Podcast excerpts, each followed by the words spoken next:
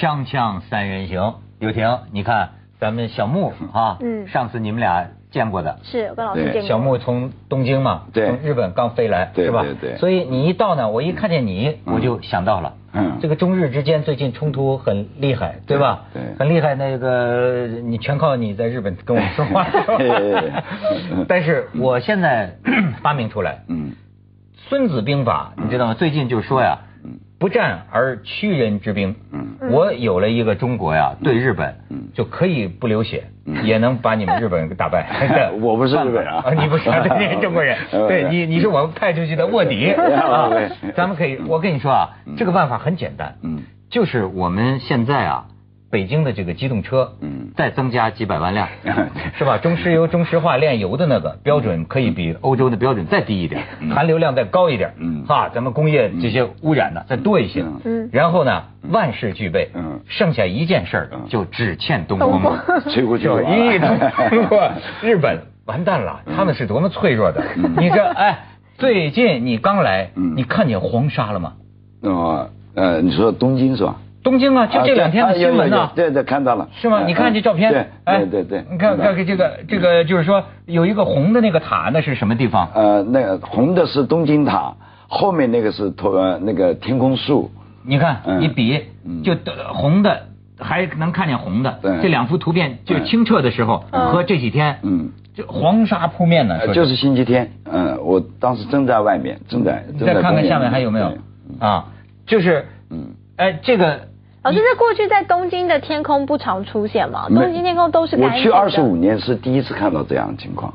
哦，真嗯的。我们北京二十五年一直看到这样的，你们见怪不怪。对，不北京 北京现在蒸蒸日上，这种情况更严重，嗯也在同时，嗯所以我能理解，嗯日本人，嗯又开始就 说这是从中国飘过来的，不从中国飘过来的，嗯你知道吗？嗯哎，可是要我说啊，这日本人还多少是有点学术良知的，嗯对对吧？对他倒没有跟着起哄，嗯你看。日本有时候他能测出来说中国飞机那个军机雷达瞄准过我们，嗯 是吧对？在这次你们日本气象台说，对不是，没错。说说不能冤枉中国，那是哪来的？它是暖气流和那个嗯冷气流嗯地空的就突然突然的变化，然后把那个埼玉县附近的那个沙尘啊，把它把它卷起来了。沙尘也不是沙啊，就是灰尘。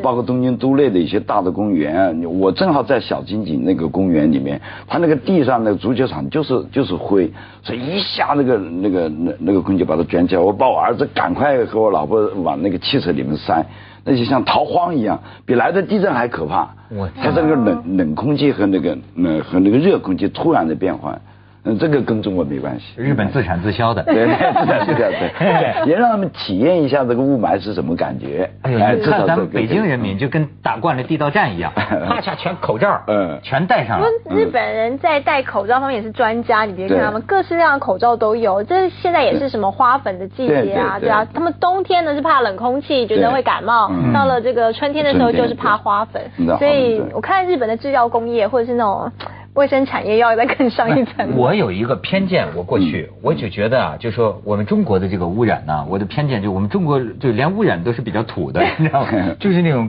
看得见摸得着。嗯现在他们说北京的那个污染都是看得见摸得着的，不是看空气里就天天空上有四千吨嗯那个污染物，对就专家就说看得见摸得着嘛。但是我觉得像日本这种啊，就是那种现代化，啥是无色无形，但是更毒的，比如说核电站，对核辐射三三幺幺，这不是最近他们刚嗯两周年了。刚纪念嘛。两周年对？我有一个问题，我现在发现在这个问题上啊嗯，日本和台湾最近闹得很相似，对，就是这个核电站。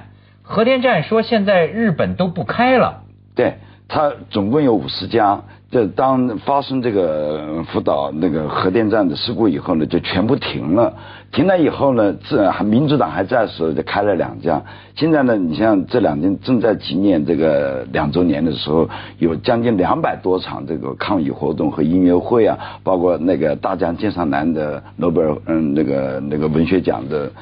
获得者他也出来抗议，包括那个奥斯卡的音乐奖的那个叫坂本龙一，坂本龙一啊，他也出来开那个反核的这个演唱会，还包括演过我的电影的那个叫山本太郎的一个很有名的一个演员，他也来抗议，他一抗议等于他就没有工作了。为什么？啊，因为他在日本，因为他很多这些广告啊，跟电视台的这种关系啊，他本来是个电视明星，又是很有名的演员，所以他的事务所就不敢给他工作，他就干脆就辞职，就等于是开除了一样的，他只能自己谋生，他宁肯这样。他本来是很有钱的，他宁肯自己谋生，然后他要抗议。所以你看，我到了日本二十五年，第一次看到最多的游行就是抗议核电。呃，前年有十七万人，然后早两天有几万人，平常没有那么多的，而且嗯，保持在首相府的门口，连续长时间的，每天都有人去抗议。哎呦，啊，几千人，几千人。现在是这样的台湾的明星，现在也抗这个核台湾最。近核四是流行的东西啊，反核四啊，是反个流 变成一个流行风潮，就是说公投吗？对，本来现在是说呃，民意说是要驱逐公投，但是我想，因为核电核四其实在台湾已经很久了，它盖了一半以后就盖在那边就不动它了啊，因为这中间盖的过程当中出现了一些问题以后呢，哎，所有的政府都不敢碰它，烫手山芋，再加上过去的台湾的核废料全部都是放在兰屿外岛嘛，那是一个台湾原住民住的地方，嗯。所以有一直也有人哦说你是不是欺负原住民啊？你就是放在他们的生黄的家园啊，把这个丢到台湾以外，你就觉得好像没事了这样。所以蓝屿人民也一直在反映说，这个核废料放在他们家的地底下，这很像这个未爆弹，很可怕。这但是都，我觉得现在台湾和日本面临的问题都很相似。你要说核，这就跟咱们说什么转基因食物要不要，肯定都说不要。对可是具体来说，你像他们算台湾，台湾什么有核一、核二、核三？对，这是第四座了。对，核一、核二、核三还开着的吗？还开着的还开着。他们说，如果要关了呀，台湾如果不用核电了，那么到二零二五年还是到多多多少年呢？这就没有电费电电费上升四成。那说前两年说台湾说电费才上升了一点点，就闹闹的就就不可开交了。那一样，日本也一样。日本多大程度上靠核电呢？它如果真不搞核电，是它经大概有百分之二十几到不到百分之三十是靠核电。那你看它从两年前开始停掉，现在只有两机开着，它总共有五十机。那它所以这经济能维持吗那当然，作为财界和经济界来讲，是希望它呃呃开始再重新运转。但最近又发现，已经建好的、已经运转过的那个核电站底下有断裂层，有地震的断裂层，吵架吵了一年多，现在还是决定不能开动。哎，哎台湾人也是这么说，说你们那个核一、核二、核三、核四也都是在地震。那台湾整个就是在地震带上对，台湾我们整个台湾岛就在地震带上，对你不管往哪盖，它就是在地震带然。后你知道吗？你们的那个标准是抗七级地震，他们现在说了，日本这个福岛这个是九九级地震嘛，是吧？嗯对，这个台我湾像我们反核四不是说反核电，这是一回事，但我觉得反核四这一次这么多人里面，很多是反对你匆匆的再盖。就说你没有解释清楚，而且合适对大家来说是个拼装车，就是你第一家盖不好，我们就换一家公司再来盖。然后呢，你里面又拼了一下美国的，拼了一下日本的，拼了一下各国专家说我这边这样装，这边嗯大家就觉得这是什么像个拼装车一样的车，能够好好的运行吗？再加上这个福岛的事情以后，当然大家就觉得必须要审慎又审慎，而不是说你来唬唬我们说，哎，我要涨电费，你们不想涨我就要盖。那这样的话，大家觉得我们不是被吓大的吧？对啊。啊，是是是。哎，那你们怎么觉得？你们愿意用这个核电吗？其实我以前从小时候被教育说啊，水电力发电什么水力什么什么的时候，他就告诉你核电是最安全的、最安全、最干净、最干净的，啊对不对？最科技的，说对以后呢，人类应该就只是靠核电，因为你火力很。很很这个污染，水力不是每个地方都有，风力更不是了，这是需要自然的条件。太阳能那不知道等到明这个十元几年才会真的全力发电，所以我们以前都被这样教育。那我只是说，我现在讶异的是，例如说我去了东京，嗯。他们现在不是因为停了一些核电站，可是你说你在东京刚开始地震刚发生的时候，哦，真的有几家那个便利商店啊，或者是你会觉得哦。路上比较没有灯，可是现在东京好好的，可是嗯可见核电厂是可以关的，对对于民生是没有48家核影响电厂的。关掉不，首先要节约。日本以前在电方面还是很铺张浪费的，嗯比方说它有很多弹子机房，就打弹子全是电，所以后来就规定这个要关掉多少灯，包括很多银行灯也要关掉，所以还有很多自动贩卖机。二十四小时都开着灯，那么多，只有全全世界只有日本自动贩卖机最多，烟也好，水也好，所以这样它也改装，呃，然后不要用那么多电，有人过去放钱的时候它开始亮，所以这样设计是节约。那那个歌舞伎厅能是晚上？哎，对，这个影视世界就是这样。摸黑声应该更好吧？对 对 对对，那那个看不清楚，这应该对，那那个那个就是姿色也不太重要了，是吧？关了灯都一样，是吧？所以外面很多灯都关了，里面照样开着就可以了。对对对，里面黑着也没关系。没错没错。小木，你跟这行业现在还有联系吗？当然，我还在那里，我餐厅还开在里面的呀。哦，是吗？那个不能扔的，那个不能离开的。生意好。呃，不，那是我保护了我争夺了二十五年的岛屿，我是宝岛专家。是吗？那那两条街是。哎，待会儿问问你，日本人没有砸你店什么的？锵锵三人行，广告之后见。这个日本黑社会可是右翼。对。你他们没有砸你店吗？对，因为这个从去年的这个，特别是中国在游行的时候，大家都都会觉得我我我你你像我的店就开在歌舞伎町，歌舞伎町正是各种黑帮集中的地方，嗯，黑帮跟右翼都是有联络的，对，比方说我有一个很好的朋友，就是嗯驻吉组的副会长，他也是关东地区的右翼的总头目联合会的会长。但是关东军总哎，对对对，因 因为驻驻吉组是管关东的嘛，嗯，三国组是管关西的，这样的话，他的关东的这个右翼政治势力是比较嗯比较活跃的，但他不会因为这些来，因为日本的黑社会首先不首先不扰民，不扰民。哎，是吗？哎，他跟你民众没有关系，就是说他表达他的政治态度，他不会向中国人的店下手吗？不会，不会。那他向哪儿表示一下？不，他可以在网络上，他们也有很多网络的右翼。网络优异，你像这次就是早两天，嗯，星期天中，呃，说是中国的雾霾过来了，对吧？对。很多在网络上，这肯定是中国来的吧？有问号的就，大家都在，包括一些右翼的一些媒体，这这这差不多又是中国来的，但不可能有那么黑的，这隔着隔着海洋那么远，对吧？所以北京的黄沙，呃，心理作用，但会有这种人，但是言论自由没关系，让他表达，最后对我们这雾霾倒不是从中国来的，但是现在。问题是中国自个儿死猪过来了，知道吗？哎，这个可以给大家看看图片啊，这是你们啊，这是台湾的反核的美眉宁裸不核。哎，你说怎么台湾搞起什么来都是这个范儿？哪有这个范？很多范，这是其中一个。哦，日本还开放吗？就就是反对核的，你看，这就属于呃宁裸不核的。你看，这样咱咱们就支持啊，这个，然后再看下边多好。这个 这个没有关系，是他们把照片放一块儿了。嗯，这是就这几天说黄浦江上游啊，捞起几千头死猪啊，你就看你再看下边。嗯，你知道不光是长江三角洲，嗯，这现在我给你看的是广州佛山一带，有的地方就红色的地方啊，嗯，你看这就是珠江或者珠江支流啊，红色的地方就是养猪养猪的养殖场，嗯，你知道吗？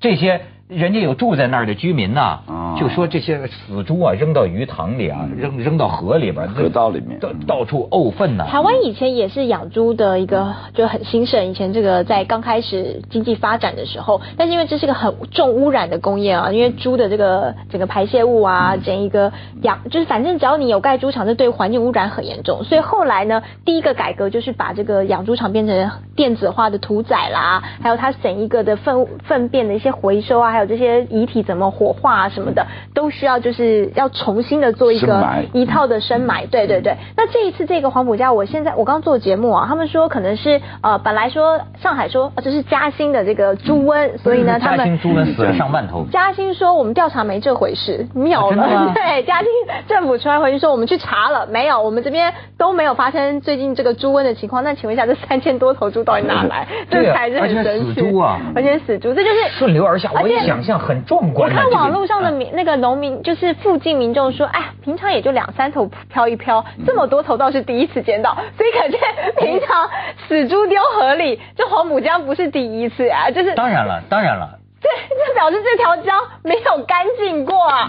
就是零星的丢，肯定比平常丢啊，不死猪、死驴、死骡子都往里扔啊。那但怎么会这样？但是这次是大规模的成军团的下来，而且你说啊，嘉兴也否认了是吗？嘉兴否认了，那现在是就我看这个没有这里约好了一起扔才能凑这个规模。对，从这个长江流流的，然后流到海里边，到时候还会流到日本去的。对对对对对，我军另一项战略是吧这日本彻底玩完了，日本人光恶心就能恶心死他们。从天上从河里都有来了。没有对，现在这个鱼不能吃，这个猪肉不能吃。我跟你说啊，我们的猪啊，这个可厉害。这个日本人，我给你报，我我给你报道一下。这要是飘过去了哈，就是说这猪啊都是吃这个抗抗抗菌素的对，你知道吗？就是说我们吃的这个猪啊嗯，这个抗抗菌素能够达到多少啊？你看。我都找不着了，对对 我都找他有个资料不，中国经营报讲的啊，嗯。你看啊，国内一些养猪场啊嗯的样本中检测到一百四十九种耐药的基因，嗯。其中有六十三种嗯。这个耐药基因比原始森林的土壤里检出来的嗯。高出上百倍，嗯。有的高达近三万倍，嗯。甚至啊，这个给猪喂什么呢？喂那个砷，咱们说那个。哦砷砷砷砷中毒那个砒霜这这个呃致致癌物嘛，嗯。这我们给喂这个猪喂这个喂这个砷呐，还真的是，嗯说吃这个砒霜死的这个人呐，嗯脸色特别好，嗯红扑扑的皮红发亮，果真也是这样。这个猪啊，吃这个参呐，就能长得皮红毛亮，嗯，而且抗它抗菌，抗菌。然后再传给人，让他那是他自己都杀死了，什么菌能活这个调查应该是美国的一个一个一个研究所跟中国合起来调查的，这是一年前就有。呃，你都一知道这个？我知道知道，嗯，在日本的也有报过这个事，我也看到过这个，嗯，是美国开始最早先把这个数据拿出来，在中国就是他跟那个有养猪场有吃这个和不吃这个的去比较，以后你刚才说的那三万倍就这样，你猪都可以抗菌，是吧？呃，它可以，然后人呢，它也传染给人也可以抗菌，就是你你可以好像看上去你是不得病的，其实你已经你已经可以得到，你已经得到锻炼了。哦，很可怕这样。哎，嗯那我们能不能认为嗯日本人对这个核辐射比其他种族的人已经有了一定的耐 耐药性？我想觉得会不会？呃，不，他 DNA 里，嗯他受这个受的多呀。对，所以他这次有八千多人去到东呃到那个福岛的法院去起诉，也到千叶的法院去起诉，就他们得到的嗯、呃、那个补偿还不够，因为他们还有三十万人不能回家。就有家不能归，不是无家可归，是有家不能归。首先是他们有些地方是被污染了，还有些地方根本就没办法住人。你像再来海啸，他怎么住？所以他只能住在临时的那些地方。所以这个实际上通过日本两年前的这个海啸的，它不单纯是地震震坏，它主要是海啸把那个核电站，它可以抗九级地震，但它抗不了九级地震以上的海啸过来。对所以这都是台湾也要。其实台湾只能抗七级啊。对对对。锵锵三人行广告之后见。你说中国这个生活环境啊，嗯哎呀，当然现在移民到日本也不太靠谱，是吧？日本吃还是没有问题的。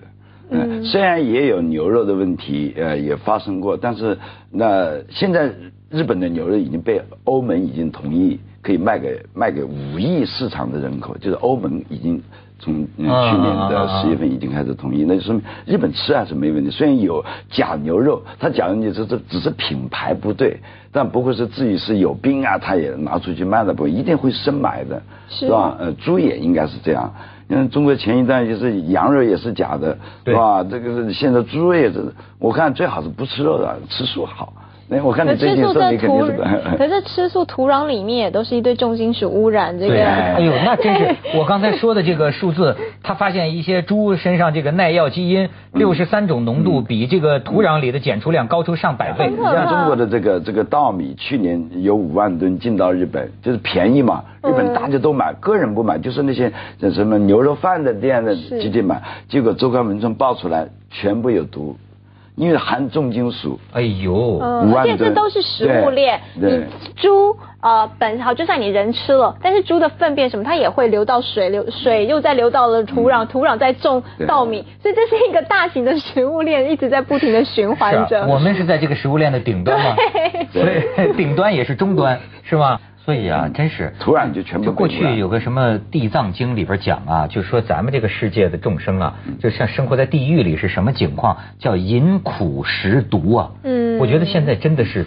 饮苦食毒啊你都不用。等外星人来，自己本身到这个再个二三十年都变生化人。哎 OK，真的，你要再加上这个满天的雾霾啊，你觉不觉得像炼狱一样？我现在躲在香港不回北京，我跟他们打电话，我就说你们那毒气室，我才不去呢。所以我跑到香港来跟你做节目，我也 不去北京。但你们以为嘞，香港这个空气环境也是越来越糟糕，好不好？你还是看的话，它五年我这边住五年，我还是觉得它有变化的。我总觉得全世界别再说中国你脏，日本你好可怕，美国你怎么样，这个整个地球大家是一同在承哎，受这个我刚才下飞机。啊，我一看香港的那个空气啊，就是哎，就雾雾的。我刚才问镜子这司机，我说这是雾霾吗？他不懂。我说有呃有 PM 二点五有毒的，它有毒啊，它人家香港啊多有文学，人家香港有个美丽的名字，不叫雾霾，叫烟霞。真的，天气预报阴哈，干嘛阴哈？烟霞，嗯多好听。北京就是没有这个文学，有雾霾。你美国大使馆坏的。接着下来为您播出西安楼冠文明启示录烟》。雾，汉子是烟雾。对对，看出过去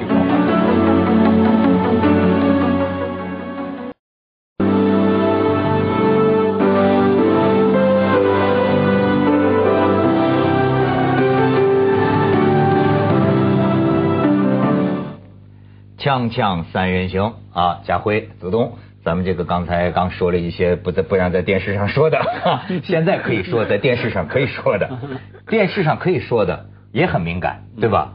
马尔代夫你们去过吗？我没有，哎，嗯，从来不愿意去这种地方啊，只适合两类人去，要么就是拍拖嘛，我追求你，然后我们去呃谈恋爱度蜜月，嗯嗯一类这是偷情嘛，对不对？哎，把老婆丢在家里去偷情，因为老夫老妻去那种地方，我告诉你为什么不能去，太安静了，那地方什么都没有的。基本上非常非常漂亮的 resort，这种那种别墅，在在海前面的那个，然后你在那边老夫老妻去那种地方，我不晓得子东有没有这种经验，到最后一定吵架的，没事干嘛，没事干啊，一定就就哎，那天我女儿我们女儿说什么，吵起来，绝对不能这。有一定道理。对对对老夫老妻啊，在家里的时候还能被很多家务事分散了这个矛盾，真到岛上赤诚相见，这个这无聊彻底显示出来了，是吧？千万不能去，哎听我劝告。但是我去，我不是偷情去的啊！你不要把凤凰卫视广告部的活动当真过偷情。凤凰卫视这它有还有很多公司组织去的，你知道吗？哦作为一种奖赏。奖赏，还有这个有一些这个官员嘛，也是有老板请他们去的，这都有。哎，但是不管怎么着，都是我们可爱的中国游客，都不能够受欺负啊！最近出来一个事儿就炸了，就是有一个人，这现在我查明啊，这个人呢、姓赵的这个这个先生啊，他是在马尔代夫的这一个度假酒店里工作，但是呢，现在也给炒了。他们这个愤懑满腔，就在网上就开始揭发，就说这个酒店好像新来不久的一个外国的总经理，光对欧洲游客好，就是欺负中国游客。当然，他说我们要不告诉你们，中国游客还不知道自己被欺负了，因为不会英语，被欺负了也不知道。说，比如说这个什么。说这个总总总经理下令啊，把这个酒店房间中国客人酒店房间里的热水壶全都收走。说为什么全都收走呢？这就关系到他称呼中国游客的一个外号。说这个外国总经理最不是东西了，跟人说起中国游客就叫我们 CN。嗯，说 CN 是什么意思呢？CN 不是打打 com 打 CN 不就中国吗？不是，CN 就是我还学了一个英语叫 cup noodle，就是杯面杯面杯杯面就是说为什么把他热水壶收走呢？说这帮中国游客，你要在他房间里弄热水壶，他就敢不去这餐厅吃饭，他就在屋里泡这个杯面吃。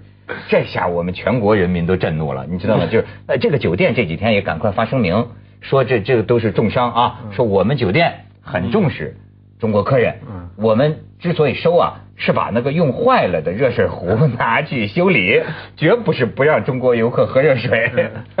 没有，他他我听说哈，谈到这个事情说，其实还不止这样的，还包括说什么，平常去马尔代夫那个酒店都会派人出来欢迎的，给你热情嘛，啊热情欢迎什么，只对中国游客不来这一套，不派人欢迎中国游客，不会特别特别派一男一女穿的比基尼很性感的站在那边，不会，就省了这个理由不明哈。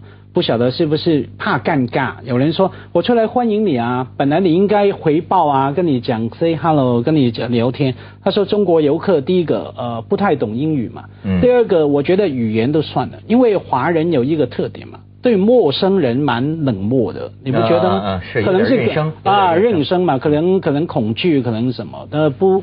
一个脸冰冰的，不理不睬，蛮尴尬，所以连这一个都没有。可是没有就没有啦，中国游客也不在意。这你要了解中国游客地大物博，嗯各个地区的这个民性不太一样。对对比如说可能河北人就就认生一点哈，嗯但是你要是比如说湖南人，他可能火辣一点；你要是东北人，可能哎，最近你知道就有个这个湖南乘客，湖南的乘客嗯。坐飞机这不出事儿了吗？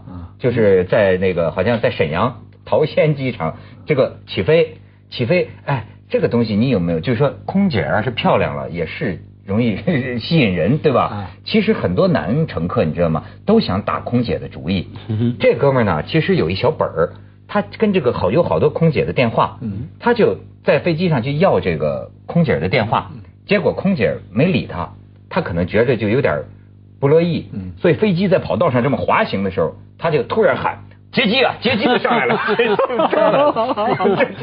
然后说这个会有这样的人啊，然后机长就是英明果决，虽然就说感感觉这种情况，当然他可他百他百口莫辩的，我开玩笑呢。可是这个时候开玩笑的。一下子这个机长做出决定哈、就是这个回去重新过重新检查，全机乘乘客都下飞机重新检查，重哦，新检查。他是起飞的时候就喊起飞的，就滑滑行的时候，因为空姐不把电话给他，然后反正拘留五天。所以你说这什么游客，什么中国游客都有。这个是不可以开玩笑。我嗯听他们说，你在西方登机的时候，你这种 bomb 就是炸弹啊，什么什么嘎，对不对对？全不能说。没错你说你开玩笑，你说我没带什么什么什么，人家就把你就把你停下来，因为担担不起这个风险。停下来还可能把你赶下飞机了，对，恐怖还分子拘留你，对。所以，假如这种事情碰到我，就不会有有问题。怎么呢我说借鸡，他也听不懂。他说什么鸡？他以为我要个吃个鸡啊。他发着声音，他发着声音像是借机啊，借鸡，对对借只鸡，我借个手机了，不行吗？所以 在在在中国这个乘客，还真不是说游客说乘客，还真什么人都有，嗯。也有的人特别有教养的，你知道吗？上个礼拜你这还出一事儿，嗯。也是跟就是我发现男人碰见美女啊，嗯。能维持正常的真是不多，那就是哪怕表面能维持正常啊，心里你不知道都考虑些什么。嗯。就有个哥们儿就是说，他他呀坐在经济舱嘛，然后这个坐在外面的是一个漂亮的女孩子，嗯。他因为这个漂亮的女孩子太漂亮了，然后两个人一路上聊的也很开心。啊五个小时他不去上厕所，啊憋得他膀胱都炸了，你知道吗？啊啊因为他，因为他为什么不去上厕所呢？他觉得好像骚扰他，他是怕打搅那个女生。他觉得如果好像出去上厕所，是不是这个女的要坐比较窄啊就要让路？啊哎呦，他就为了这个啊，他不去上厕所。那这个事情怎么会知道的呢？他一下飞机就昏倒了，昏倒了，你知道吗？对对，我们都坐飞机坐久了，就经常看到 文涛说说的对，你看啊，我记得坐有一次碰到一个不晓得哪哪哪一省来的男人哈，嗯。可能是石家庄的，心 里我啊这样我们石家庄反正就对对我们的那个男男同胞们啊，那个态度非常的也没有特别差了，这是一一向的冷冰冰嘛，认生嘛哈。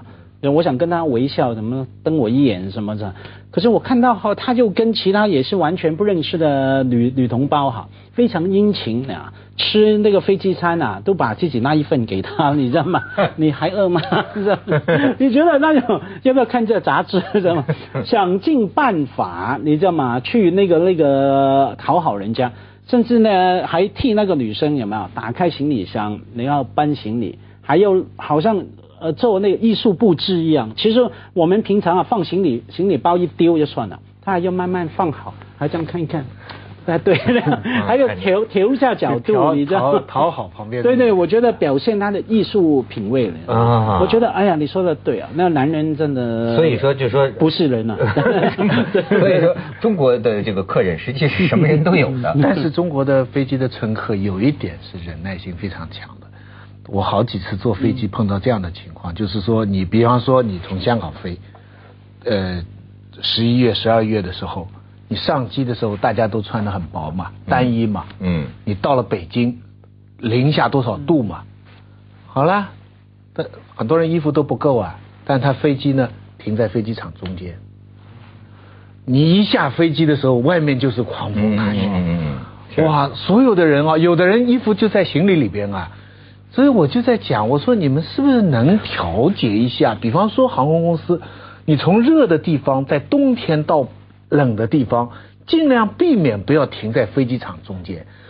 那个航桥很多都空着，他们也不知道为什么，就一定要人家有时候到的很晚，半夜十点钟、十一点钟。是是是你让人家从一个很冷、很热的地方过来的人，一下子这么下去，弄不好就得病啊！这个就是没人抗议的，对大家都在那里忍受，就说这个就说明啊，我们这个思维当中啊，还是缺少这种人性关怀，你知道吗？这个你一说这个，我不是想起，连这个导演你知道吗？嗯他都会有这种，他完全就是游离了真实。嗯因因为什么？我今天看到一个什么呢？说有一个拍那个抗日剧嘛。有那个鬼演鬼子的一个专业户，嗯有演是个日本人。其实这种人在日本国内又被骂，嗯你知道吗？但是呢，他觉得演了这么多鬼子都横遭惨死 无无数次哈。有一次他实在忍不住了，就是因为这个中国导演啊，就让他他骑在马上啊，中国导演说你进那个村口是吧？然后那儿有个女演员是吧？就是你下马你把她强奸了，就是你下马强奸。后来这个鬼子演员就说，导演现在是十二月隆冬啊，然后就下雪啊，就是说鬼子再凶残，不是不是他这时候。他想干这事儿吗？导演说你不了解，当年 鬼子就是这样，这强奸好。然后说他裤子刚脱了一半可能是不是在东北的零下二三十度？说屁股蛋子都冻僵了？所以你甭说飞机了。锵锵三人行，广告之后见。家辉也被打过是吗？几乎几乎，我就那一次我学乖了，坐飞机不要多管闲事哈。有一次我去哪里啊？去北京还是好像去北京哈，反正就坐嘛。然后飞机如你所料，一定延误起飞哈。比方那是香港起飞去北京，然后比方说五点的飞机哈，呃起飞的，到了五点还没开，那广播对不起，我们还在等几个游客几个乘客哈，那我就已经很生气。那我坐那个飞机的前面嘛，坐在那边的。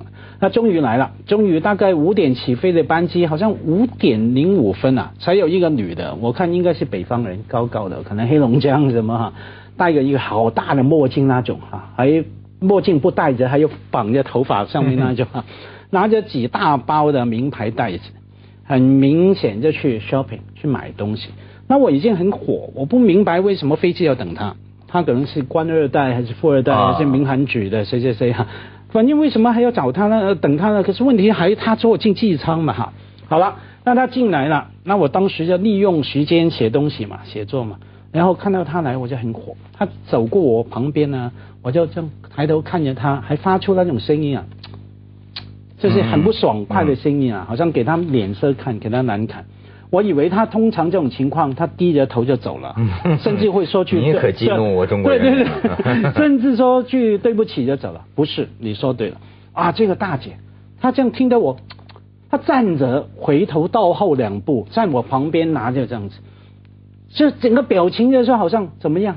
怎么样？你想怎么样？这样，我看见他那个，他好像有一米七八还是什么？家辉看到吓死了。没事对我吓死了，我从来没这种经验，我普通话又讲成这样，不能跟他吵架了。我就我就低着头，我说。不，但这个啊 就不管怎么说啊，这这这个都是极个别的，所以我老说中国客人呢，他是什么人都有。咱们本来说说这个马尔代夫呢，对吧？其实他有一样，我倒觉得这个酒店不知道是什么原因哈，可是他要说中国客人就是在房间里吃杯面，不去餐厅吃饭，这个有点偏颇。因为为什么？其实为什么要谈中国客人？我觉得啊，这现在是个世界性的话题。这两年啊，我走南闯北，从欧洲到美国，到什么这东南亚，到我觉得到任何到处都见到同胞。不不仅是见到同胞，而是你到任何一个地方啊，当地的人都在谈论中国客人，都在谈论中国游客。你到任何一个餐厅，你听得懂他的语言，他们在谈中国客人。啊，认识找当地的朋友，他们在谈导游嘴里讲的故事，全是中国游客，所以我觉得这是个世界性的问题。那以至于呢，比如说到马尔代夫这个问题，它其实有个问题，就是说现在中国游客的发展是不是已经到了你这个世界五星级度假酒店呢？是不是应该安排中中餐？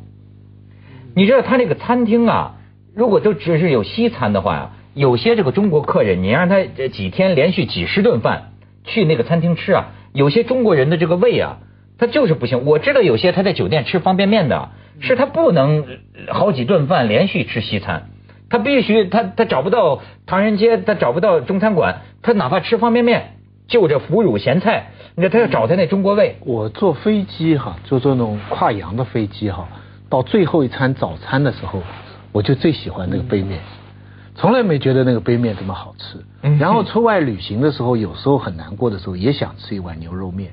总体上呢，我是反对这个出去到处找中餐的。旅行团哈，嗯你知道出去都是他们都是跟那些当地的中餐馆勾结好的，永远让你，所以你其实是没有出国的感觉。其实我是想对自己也是，对朋友也是，我是说你去一个国家，尽量多吃他的对对地方的，挑网上找找他好的饭店，对对对这是旅行的一部分。但是你说他们应不应该照顾给中餐？因为现在他们四分之一哎。马尔代夫的游客的四分之一，他设中餐馆是应该的。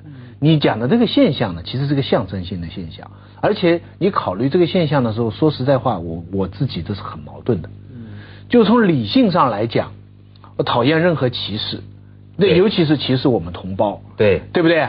但是从感觉上来讲呢，说句实在话，你跑到一个地方一个宫殿里。你都不想见到太多的自己同胞，第一个很自私的感觉，就是说是我好不容易出国了，怎么又跑到深好像圳了？回家一样 对不对就是就就这个来回讲的话，还还还还上海话了，或者浙江话、温州话了、宁波话了，这来这个这个想法是很可耻的。我我自己也在批评自己，我说你为什么就跑来呢？你凭什么就不让你的同胞跑来呢？可是说实在话，我是花很多钱，我是来看异国情调的，对不对？是是是，所以你所以看这是一个很矛盾的一个心理，对不对？这既然徐老师说了实话了，那么我也说实话。其实我现在选择到哪儿旅游，很第一要件就是能不能躲开中国人。对就其实我现在说，我到想到世界上什么地方去玩，哎，从我个人来说，就是一个看不见中国人的地方。虽然我自己也是，对吧？确实是这么回。而且你知道，还有一个啊，就有的时候可能是因为我还有一点这个小名气，你知道吗？就是你要是被人家认出来，对，哎，然后然后人家给你拍照放微博，然后一路跟着我。我没有什么名气了，但是我从从我这一点，我体会出来，那些个周杰伦呐、那些个明星啊，没法玩我跟你说啊，那个心情啊是凹糟透，就是你他肯定你们想着我都到巴黎了，一看见那个，哎呦，马上这个兴致全无。当然巴黎完全不行，你至少得到马赛。你你到尼斯都不行，那些地方太热门。你这个想法其实也没有什么值得难为情的。鲁迅当年选择仙台，就是为了选一个少中国人的地方去对读，要不咱去外国干什么去了？是吧？我我到咱去东四好了嘛，对不对？我到那些地方跟文涛的感觉有有一点很相像，可是方向完全相反。我怕去多中国人的地方啊，不像你说怕人家认出来要拍照什么什么。我觉得去中国人多的地方，没人认得我，我觉得 心里很很失落。怎么搞的？我还特地走到前面去，没人认得我的，你知道吗？哎那我觉得太非常忧郁。嗯，你知道不光是这个，不过中国的，你像这两天我留意又一个这个这个报八卦报道，那个里昂纳多·迪卡普里奥，嗯里昂纳多嗯泰泰泰坦尼泰坦尼克号那个到香港来了，带着妈到香港来玩，你知道他就这个被这个这个你说他一到香港就晚上到那个 Dragon Night 就是著名的那个酒吧嗯一玩，哗家伙模特全来了，闻风而动。咱们过去知道这个 Dragon Night 去看那些。欧洲下来的那些模特的嘛，是吗？嗯然后这个里昂纳多在那儿，哗家伙全来了，连那个谁啊，乐基儿啊，是是黎明哥哥的前前妻吧？抛哗抛弃黎明，投奔里昂纳多。哎呦，然后你说网上这个香港这个狗狗仔队就开始追，说第二天到了元芳了。然后到了元芳呢，就是吃完晚餐之后啊，跟着保镖上了要一百一十八层，一个什么酒吧看夜景了，然后没有带女，也没有怎么着玩自拍。哎呦，这你说他们还旅个什么游啊？我觉得 咱接着广告，锵锵三人行广告之后见。哎，说来马尔代夫跟家辉是同姓哈，都是有个马。同姓三分亲啊！我在想说回马尔代夫，我想起那个经理，经你说那个洋人啊，嗯，他真的没有用吧？把热水炉呃热水瓶啊收走，因为好像现在出去旅行，通常都自己带一个热水壶嘛。你们不会吗？我是会的，我这里土着，我一定带的，一定带的。嗯，因为因为在房间可能年纪到了，要喝点茶。我回旅馆晚上哈不会吃泡面啊，因为我知道泡面是多么恐怖的东西啊。呃，重点是要喝点茶，我一定带着一个热水瓶、热水壶，然后呢要烧开水嘛，然后呢一包茶叶、铁观音啊或者普洱，然后呢泡点茶，那晚上睡觉那非常非常美好的一天。啊啊是是所以所以我觉得我以为都会了，子东老师不会带着。看来是不过我想啊，我们刚才讲这个问题啊，我们其实要批判我们这种心理哈、嗯希望到了一个就是世外的地方，很很少中国人的地方，我觉得这个看法要批判。呃，其实我们全世界的人都要习惯，你要到处看到中国人，连我们自己也要习惯。对，呃，我为什么说这个话呢？呃，我女儿跟我说过一句话，她说你在现在在哈佛的所有最顶尖的班上，最好的那些学科的地方，你一定会看到，不仅是中国人，你会看到香港人，你会看到台北人，嗯你会看到上海人。就是说，再高端的、最竞争最厉害的最后几个人的时候，你会听到我们最亲近的话。所以，所以中国人现在这个从人才的角度，在世界上，那既然是在那么高科技、高学术的地方，到处都会有，那当然世界好玩的地方，当然中国人都会有。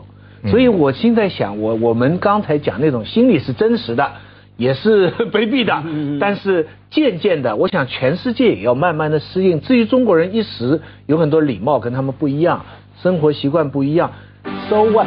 二十年前日本人也是这样，欧洲人都带着嘲笑的口气看到一个我们被认为是日本人，敲他妈的敲他妈的那种口气都是有点，就觉得你们光有钱暴发户。那也瞧不上可。是接着下来为您播出西安楼冠文明启示录世界的这，所以中国是世界的一部分，没什么难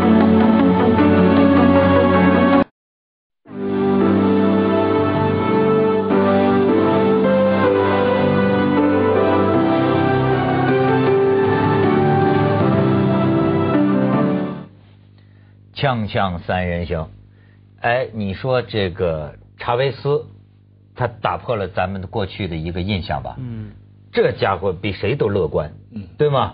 说癌症是什么抑郁啊，又是什么心情不好啊，生气啊。查韦斯怎么样？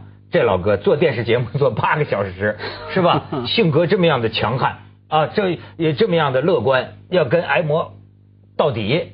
到最后一刻呀、他那个警卫不还说口型在说说我想活着，这求生意志这么样的顽强。跟你意志差不多，你不是以前也说过吗？你最后一句话总是 还能不能再救一下？对对对，我这医生，我觉得我还可以再抢救一下。我看到曹曹那个报道，我就想起窦文。对对对，我们因为我们说过，就说每个人到最后该有什么样的座右铭，我就开玩笑，我说我的座右铭是，我觉得我还可以再抢救一下。所以听起来还有还真的有可能是美国人杀他的啊！听你这样说，哎，就是所以你说这个癌，你知道吗？这么样的可怕，它实际上啊，癌症是一种文化，癌症在美国有这个煌煌巨著啊，研究癌症，癌症是人类花了最多钱的，到现在就是一九六一年的时候，你看尼克松签这个法案，那个时候正现身越战嘛，他是说全民向癌，就说我们这个登上了月球，我们这个分裂了原子，现在是时候了，我们该征服癌症，投资九百个亿美元下去。他们说这个多少年了？四十年了，但是看来这癌症啊，还是没突破。比。登天还难，不是有很大的突破，但是呢，还是不治之症，呃就是呃小范围有一些病能治了，呃没有，它突突破其实从两个方面呢，一个是治疗，当你有了什么什么癌，如何来治疗，这方面其实好像看不到太乐观的部分，因为所谓癌症是坏细细胞出来了嘛，哈，就出来衍生，已经进攻了你你身体，你很难把它全部抵挡。可是另外一个方法呢，是从它的源头来进攻预防。预防对，它查出你的基因哈，有哪些人、哪些细细胞、哪个部分有对哪些癌症比较有高危危险群，它可以做什么来治疗啊，来预防这样子啊。嗯那方面倒是有蛮多的突破，可是问题那方面就引出很多伦理学上面的争议了。对谁能？因为在欧欧美的传统啊，人是上帝的产物嘛，啊，所以我们不能卖器官的嘛，哈，你不能说，哎，我穷，我缺钱，我把我的肾卖给你是不准许的。其中一个理由是说，哎，生命不是你的，是神给你的，没有人有资格、有权利去拿走别人的生命，或者说把自己生命卖出去。部分一部分教徒的信仰，就好像嗯避孕套也不能用啊，不能堕胎啊，什么一样。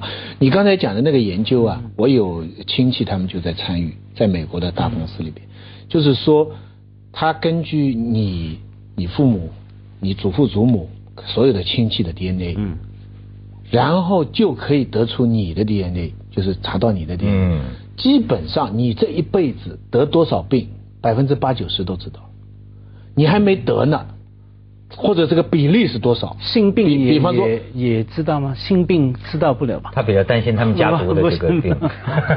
因为他说八九十都知道，我是好奇。比方啊继续比继续比比方说，这个人嗯好多人二十岁去检查，嗯，然后然后他从科学来证明说，你到五十岁的时候，你可能有冠心病，或者有什么什么，但是这一来呢，的确改变了我们人类的很多次序了。嗯因为在一个年轻的人，你那如果很早有这么一套东西全知道的话，他会选择职业啊，他的婚姻啊，他小孩啊，还有他怎么来对待他的生活啊，他从一早就改变了。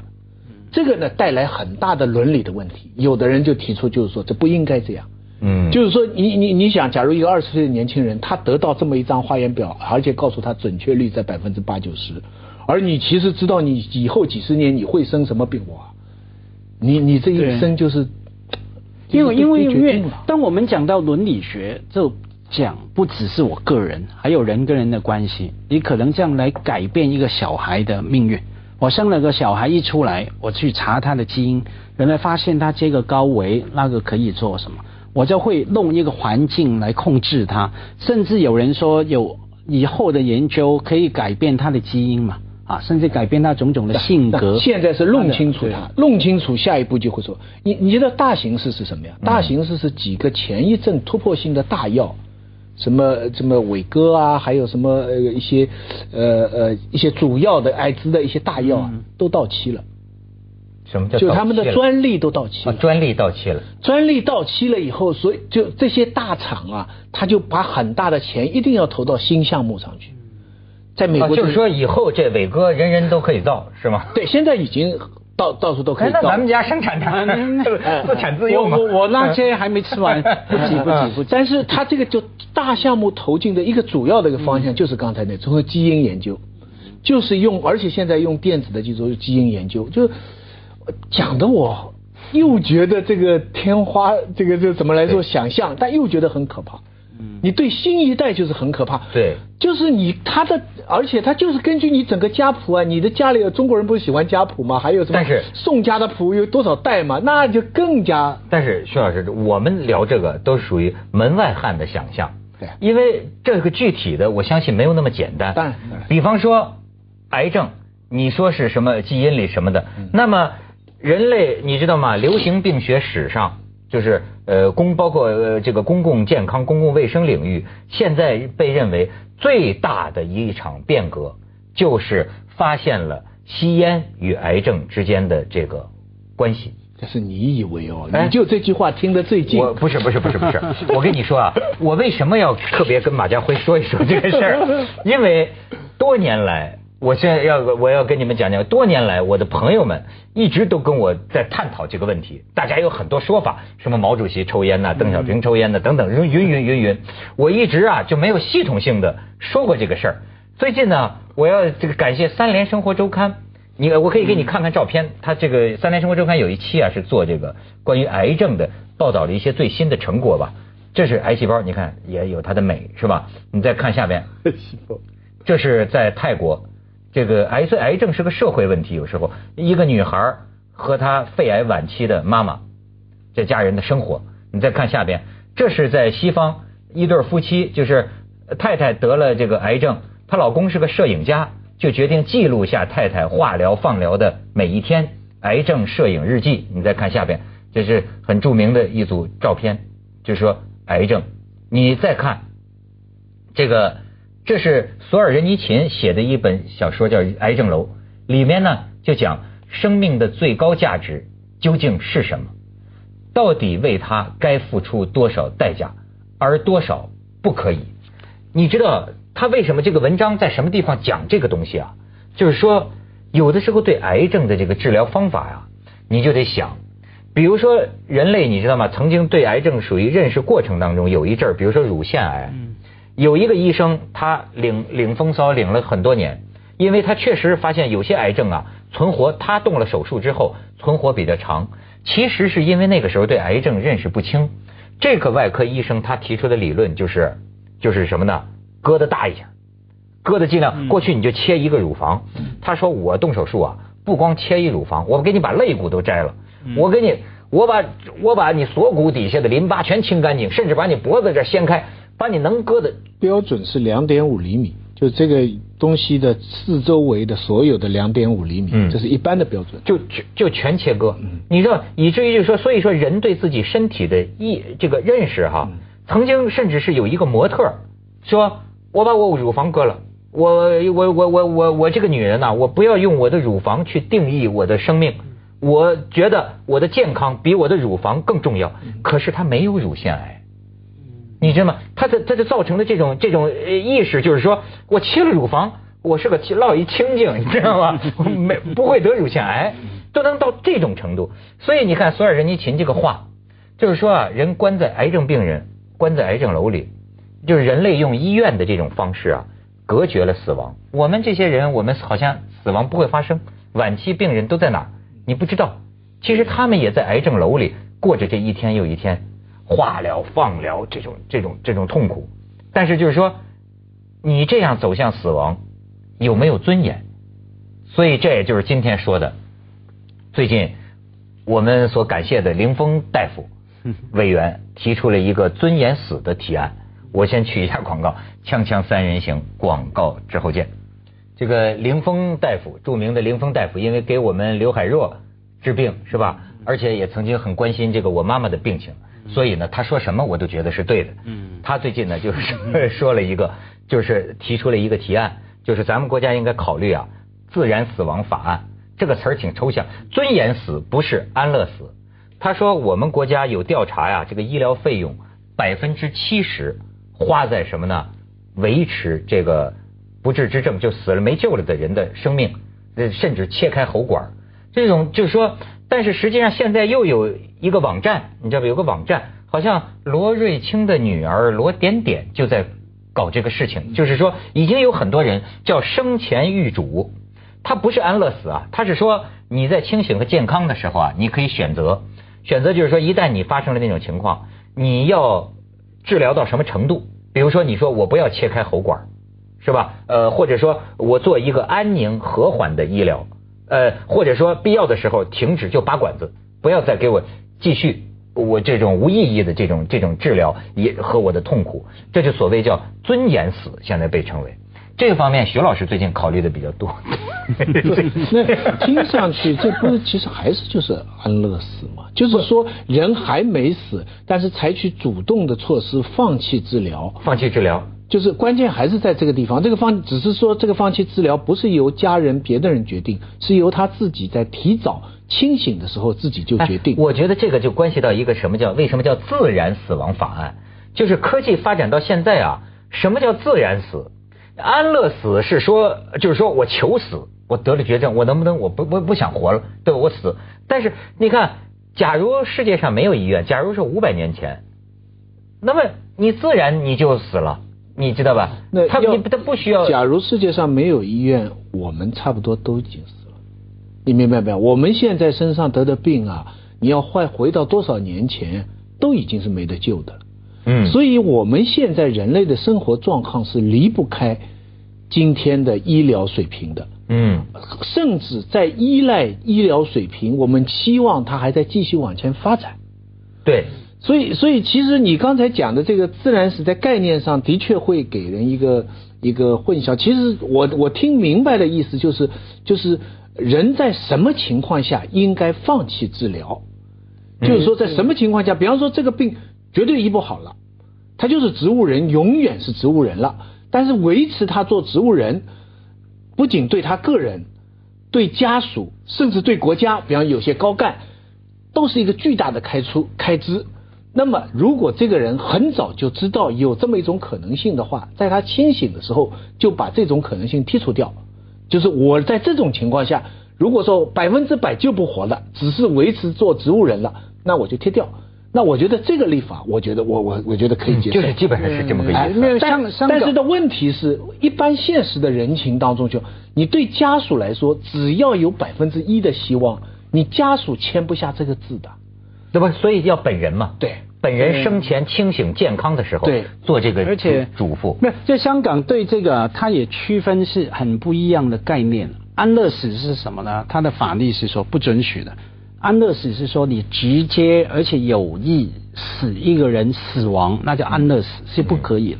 那可是有另外的医院有发下来操作运作的呃指引啊规则是说可以叫做把你末期病人，就是末期决定了已经确定了你治疗不好的，然后呢可以停止你的呃维持你生命的工具，包括呼吸器等等等等哈。可是那个要经过非常详细的，要经过那病人跟你讨论，跟你去研究他。才行，那是非常漫长的过程，而且非常不容易去去达成的哈。那我跟文涛聊天也说到啊，他们讨论有时候讨论了好几年了，讨论到都把那个病人烦死了，你知道吗？你不用怎么安乐死了，你讨论过程把他来来去去，他说，哎，我真的被你烦死。那可是那个部分呢是非常困难去做的。可是呢，不管是哪个部分哈、安乐死全世界很大的争议嘛哈，还有我刚说的暂停、停止治疗也是嘛哈，都要看你整个社会的状况。因为坦白讲，在一个社呃医疗保险不发达、不健康的情况下，假如你很轻易的立法，那就很危险了。其实有些病是可以治好的，你这很容易因为有这个法律，让有那个机会让你放弃来治疗。你用还有第一个医疗保保险不发达，还有整个医疗系统的判断有时候不够专业，不被信任。很容易嘛，其实你怕连累家人，家人也说，哎，你死掉算了呢，你不要那，好吧，我就签名死掉，那等于是谋杀，那是非常危险。的。我觉得在某些地是，方这是一个呃挺复杂的事儿。可是你也知道，有一些真的是完全是植物人。嗯。当然，这个吉尼斯纪录也有过那样说，说有人植物人二十年，对吧？醒了，你那甚至咱们前一阵不还有新闻说，这四川嘛，就对嘛，四川嘛有一个说给弄成植物，也不知道是不是植物人，就是没知觉了。没知觉了呢，然后家里人知道他爱打麻将，整天在病床边仨人就是和打麻将，说三缺一啊，三缺一啊，三缺一啊，三缺一啊，说俩月哎醒了，你说 这玩意儿他有例外，这这这算谋杀吗？你说他他这个概率不不，我想这个提案的新意是在，我想他假如能够达到一，一个人在正常清醒的情况下签下，我愿意捐献我的，我死后我愿意捐献我的器官，那这个大家都嗯比较能够接受，有的人可能就会愿意。那更可怕。你如果说是就是选择这种尊严死的情况下捐出你的器官，那是说的对哦涉及到一个很还有一个动机问题很动机问题，啊很悬呐。我们几个人一合谋，你知道吧？你的器官，所以这个世界啊，就 早捐了。再浪漫、再美好的东西，都可能被被很粗暴、很丑恶的使用。我们讲的最浪漫的情况就是，我我死前我愿意签这两条：一，我愿意，如果我死亡，我愿意把东西捐捐出来有用；第二，如果我确实没救了，那就停止抢救，嗯免得连累家人、连累这个医院、连累社会，对不对？那清醒的签下这两条，但是就像你们说的，这两条都可能被滥用。我想这个需要，比如说需要这种医学什么专家委员会啊之类的，他需要裁决这种生死事大，是吧？就说什么样情况下是不能就什么样的情况下医院可以说，哎，我亲戚当中就有这种发病危通知了，嗯，跟医说你准备后事吧，不知道怎么后来又救回来，后来又活了七八年。太多了，这种例子太多了。这个时候家家人都已经全绝望了，就是就是看棺木啊什么，就这些事情讲准备弄什么地方啊这些事情，因为医院已经跟你讲了嘛，没错，因为年纪也到了嘛，哎，不知道怎么样救过来，呃，哎，照样又活了七八年。这农村里都有那样的事情啊，就在灵堂拜祭的时候，这梆梆梆敲棺材，敲开起来了，这干什么呢？这是 都有啊。锵锵三人行，广告之后见。哎，这个就给刚才留悬念啊，我就说这个抽烟，这个我在人家三联生活周刊上看到一个系统的说法，一九五零年以前啊，几乎没有人想到英国肺癌的增长跟抽烟有关，甚至那个时候认为是跟雾霾，跟英国伦敦雾霾有关。但是两个医生是多尔和希尔爵士，他们一开始认为成千上万吨的沥青在英国一定是这个引起肺癌高发。调查结果呢，他们吃惊。六百四十九名肺癌患者中，只有两名是不是吸烟的，两个不是吸烟的，因为这六百多人里边啊，有很多是农民、城乡，就是城乡居民大体都有，所以你不能归结为是城市里的这个工业污染，所以呢，他们才开始注意到，他们得出结论是，每天抽烟二十五支以上的人得肺癌的概率是不吸烟者的五十倍。当时人们完全不相信，我就跟你讲这个进程是怎么来的啊。然后他们又说，哎，我们应该调查呀，在发病之前的。于是他们当时就向全英国登记在册的职业医生发问卷调查。这个调查一做做了五十年，有三万多名医生回复他。这个的结果是什么呢？就是两年半以后。三十五岁以上的这个呃受试男医生当中，已经有三十六人死于肺癌，这个人们还是不相信，就很挑刺儿说这种调查。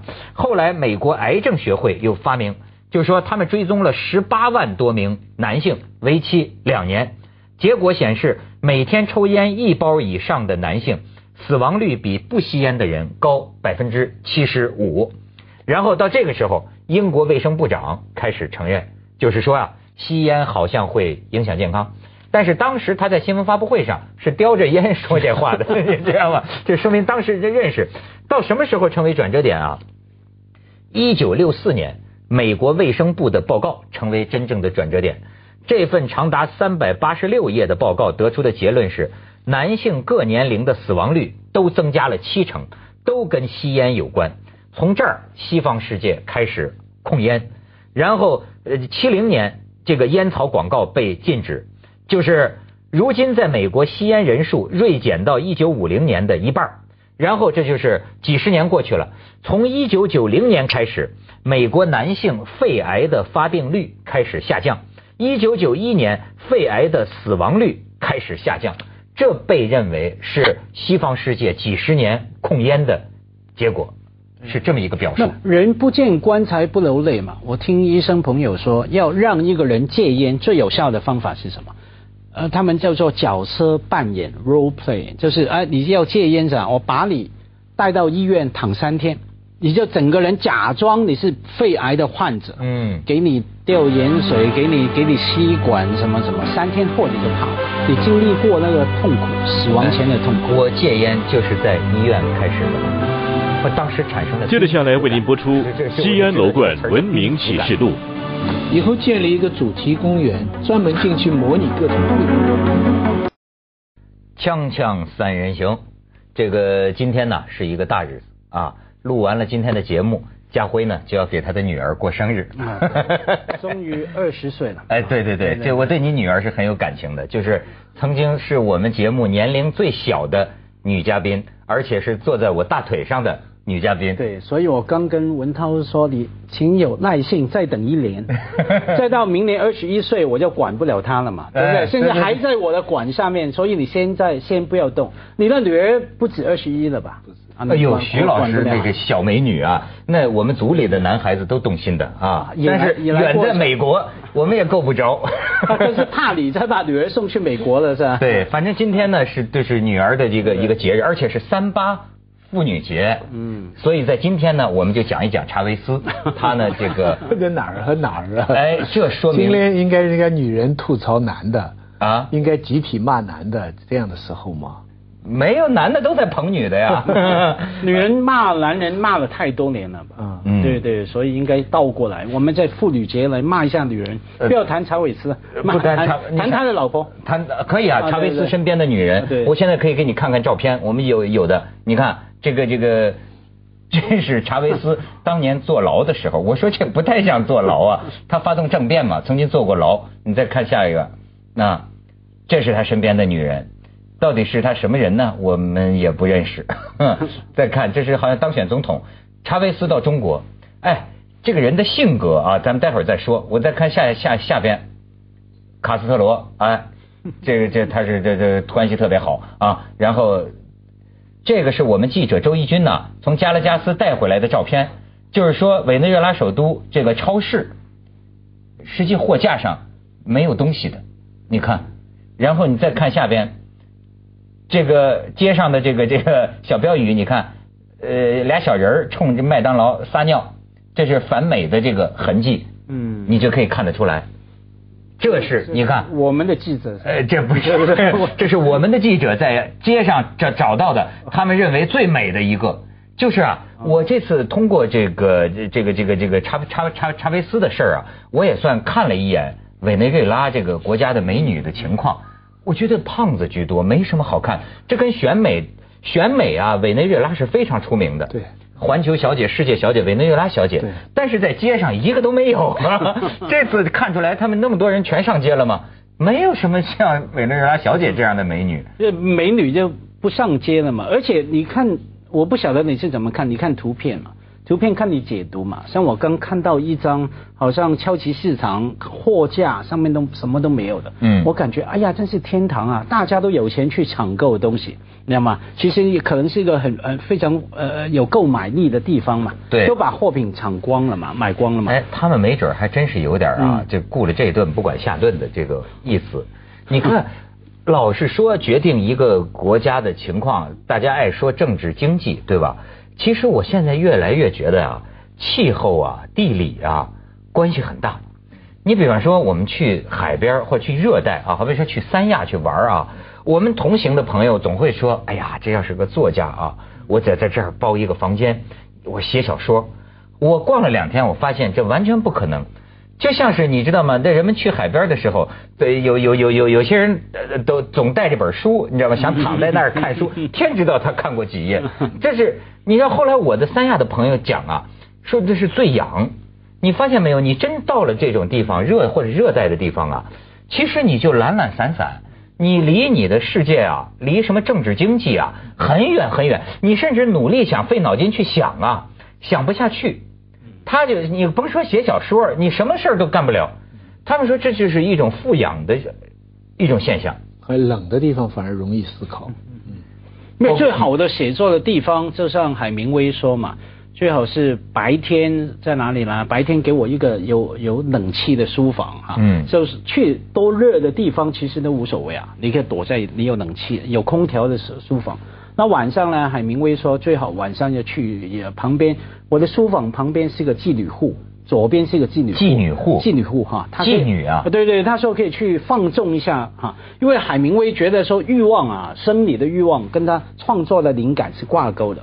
然后右边呢是个酒吧，因为你去妓女户哈，顶多去个几分钟嘛哈，然后就 那是说你的嘛，可可可以去酒吧。海明威哦，海海明威是那个阳痿的。有有这个很痛苦的，因为他因为他战争的时候啊受过伤，受过伤就伤到那个神经了，所以他为什么自杀呢？当然我不知道是不是这个原因啊，嗯，那可能是啊，所以说他结过很多次婚啊，离婚又离婚又结婚。嗯有一个说法，不是他不要老婆，是老婆不要他，是是嫁了给他就觉得哎呀不行就，是性生活是是比较麻烦对的啊啊。作为佐证，就是上海以前的四马路，就是书店跟妓院最集中的地方。不过这跟查韦斯有什么关系吗？我，我我觉得你们扯远了走到哪里是是去了？是是，我就说这个查韦斯啊，我老觉得这个国家的人呐、会不会是比较热的地方啊？他实际有一种虚头巴脑，这就是说，哎，我给你读一段我这个报道，我觉得很有意思。就是说，你说他选举啊，只有这种地方的这个人呐、国民呐、会选一个癌症患者。你知道吗？就是他不不管那么多的，就是他活活不了几个月了，你知道吗？但是大家一高兴啊，一有激情上来啊，就选他。你看，这就牵扯到包括委内瑞拉在内的拉美政治的一个显著特征，就为什么会出查韦斯？他还特别得人心，为什么啊？因为这个地方的民众啊，有民主热情，却无民主修养，他们毫无耐心。只要生活水平稍有下降，立即上街要政府下台，无视法定程序，一切全凭感觉和一时的冲动，没有人去考虑某项政纲是否符合民族的长远利益，一切以当下的心情和需要为念，这种叫什么？民意如流水。所以在这种民意如流水的情况下，出现这种政治家，就是他迎合民意，而且必须是这个短平快的迎合民意，否则他也没有别的更好的选择。但是数据说明，他过去十年失业率从百分之二十几降到百分之七点几，就是他们的这个委内瑞拉的很多民生的数据啊，是的确显示是好的，医院啊、公共交通啊，嗯有一条最叫我触目惊心啊，你知道它的油多少钱吗？我们 我们一公升不是十块九块多人民币吗？，对，它是五零点零五美元。哎呦，折合人民币三毛几分，三毛几的油，你就是一辆大的 SUV 啊，我们这里加油一千块人民币，他那里三十块，哎，那全世界最便宜的油就是委内瑞拉，比沙特阿拉伯、比科威特都便宜，他的油田都收为国有。你你你不要笑，这个这个 这个查韦斯啊，我们一直我对他印象一直不是很好。我现在反省，主要是因为我们看新闻主要是 BBC 跟 CNN。呃，西方的，对你 BBC 这个印象里边，他是一个 trouble maker，对不对？他是一个什么叫 troublemaker？就是呃制造麻烦的人麻烦制造者而且呢，他不大像一个政治家，他有点像一个演员。嗯嗯，你知道他开一个电视节目，你知道吧？我知道，我今天正要准备讲一讲这个问题。这不得了啊，讲的比你还多，每天讲很久。对所以给人一个感觉哈，他不像一个严肃的政治家。但是这次他一去世哈，第一是他老百姓这么多人对他的这个怀念啊，水晶棺材这些我们先不去讲他。第二，拿出来一大堆中性的数据，这些数据就是不是脑袋一拍的，是过去十年来他们的中下阶层实实在在得到的。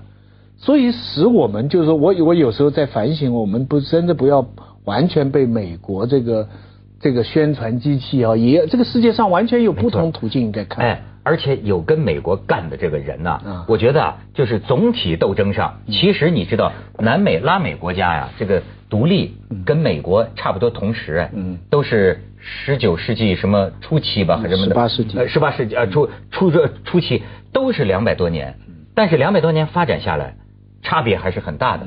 可是啊，我这里边这里边出传奇，就是说他跟你美国干，就像你刚才说的一样，他还把幸福，其实就是臊美国人的，你知道吗？把幸福带到美国。你说这个他们国家石油油这么便宜啊？你知道他白送那个美国两个州的贫苦人民，有两亿桶之多。这个取暖的这个油，嗯。你知道吗？哎，这不是你说查韦斯就干这事儿，嗯。而且呢，我这才知道，原来委内瑞拉是石油储量第一的，嗯。比沙特还还高，嗯。它石油储量是第一的，所所以大家现在特别美国才关注嘛，他死掉之后下来他谁来管？谁来管就直接关乎美国的对于石油的控制的情况嘛。所以你刚说到反美，所以我们注意到很很好玩啊。他的去世以后，他的副手第一句话就是说，是美国人让他的癌症来发作的，嗯对对对不对？就把那个那个把那个罪名安在美帝上面哈，他经常用这种戏剧化的方式来反美。我们看那个拉丁美洲的小说哈，魔幻写实，你要觉得很好玩的。但是每一个国家那种做法，包括比方说乌拉圭的总统。是每个月把所有薪水捐出去，他自己住在贫民窟里面，每个月靠着多少钱啊？三百块美金啊，来过活的，这种很非常戏剧化的。所以拉丁美洲他们那个做法是很不一样。是是是，其实啊，除了他们宣称的他们的主义之外啊，你得注意这些地方啊，它的民间信仰，它还有这么一个成分。咱们先去一下广告，锵锵三人行，广告之后见。所以这个你刚才提到一点，就作为同行，我最大的兴趣当然还是研究查韦斯的电视节目。你知道这个节目啊播出很多年了，这个叫什么总统你好，叫呃你或者叫你好，呃，总统先生啊。这个这个节目呢，当然他自己就是主持人，然后呢，每个星期天上午十一点开播。至于播到什么时候呢，不好说。我就给你讲一个，就是在二零零七年九月二十三号这一天，他这个节目啊。呃，这个场景选在哪儿？不像我们在演播厅很少的，大部分都是工厂、学校、乡村、大型剪彩仪式现场等等。那天他是选了一个什么石化中心啊，在那儿下边都是打着小红旗儿的他的那个支持者。那场节目从上午十一点开始啊，最后呢到这个晚上的七点十分，在全场观众喊着哈记录记录 记录，终于宣告打破了。创造了这个节目有史以来就说八小时十分钟连续播出的脱口秀记录嗯，就可见这个节目的播出时间呢，平常是没准儿的，他要多长就有多长。然后呢，但是哎，这个东西真的是非常有意思。中间也没有什么广告之后见之类的。那我重点在于说，第一个收视率有比我们高吗？第二个，他有这个赞助吗？没没有，没我跟你说，收视率比这个赞助的《中国好声音》高不知多少倍，收视率高达百分之二十九，百分之二十九的收视率，全国人民真的就去看呐、因为你不看不行，包括记者也很烦，他好多个小时。但是记者他好多政令、国家政策就是那儿现场决定的，你也不看呐、你明天报纸国八条、国五条就在谈笑中间就出来 哎呦了。，几个亿的，他就是主持人嘛，就所以我就说他这种他算热带吧，就是说这国家就就是全场一弄，哎，咱们花几亿，投资几个亿，在这儿盖一个学校，好不好？大家说好，行，就这么定了，真的。然后甚至有些军事机密，你知道吗？他也不不在乎，他那儿就是他的这个内阁，就是他那些最高的部委领导啊，不得不。坐着飞机对对去开，因为不开也找不着他，你知道吗？就在那儿开会，开会有曾经有一次是真的嘛？有个记者就说，当然是指着那个呃呃武武武装部队的那个最高负责人是吧？哎，明天派十个营的部队到哥伦比亚边境啊，好不好？好，就就派出去了。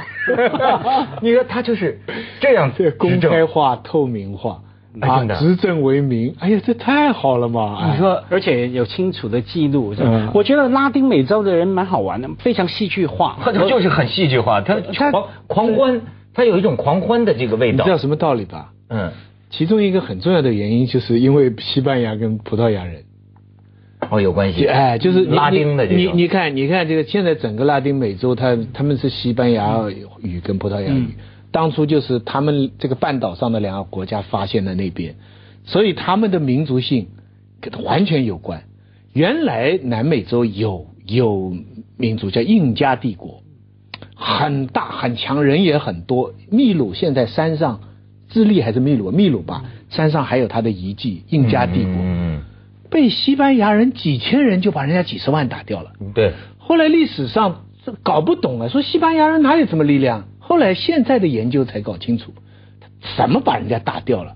他就是把这边的病菌带过去了，梅毒。